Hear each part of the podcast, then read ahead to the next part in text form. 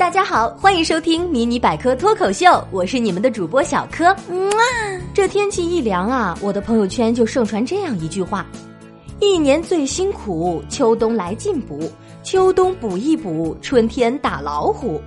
哼，还不是巧舌如簧的吃货们为吃找的一个冠冕堂皇的理由嘛？知道吗？根据调查显示，中国已经超越美国，成为全球肥胖人口数第一的国家了。我的天哪，这么多呀！有八千九百六十万人超重，听到这个消息啊，还不赶紧扔下手里的红烧排骨、大炸鸡、珍珠奶茶、巧克力吗？忽然涌上的口水是怎么回事儿啊？有人要说了，中国人口基数这么大，胖人多不挺正常的吗？确实，比起美国，中国的肥胖人口虽然数量多，但肥胖程度却没有美国严重，吓死宝宝了。不过让人担忧的是，中国的肥胖人口增速很快。甚至有报告称，到二零三零年，中国会有八亿超重或肥胖的国民，八亿呀！哇塞，这么多呀！朋友们，奔向幸福的道路上，可真是要负重前行了。不是我，跟我没关系。哎，我似乎听到有人小声嘀咕：“不是我，我不胖。”这胖不胖啊？我说了不算，要看指标。通常健康体重用 BMI，也就是体重指数来衡量。计算方法是用体重除以身高的平方，比如我的体重是五十二公斤，身高是一点五五米，再算出一点五五的平方，再用五十二除以这个数，就得出了 BMI 指数二十一点六。这意味着什么呢？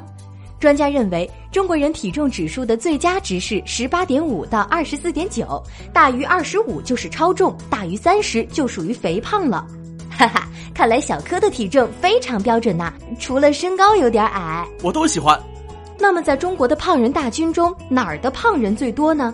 给你们提示一下哈，有句歌词是这样说的：“你在北方的寒夜里一身肥膘，我在南方的艳阳天身材苗条。” Perfect，你们猜对了吗？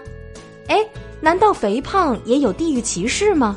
没错，因为北方高纬度地区天气冷，住在那里的人容易形成多吃少动的习惯，而天气热的南方人的代谢普遍快于北方。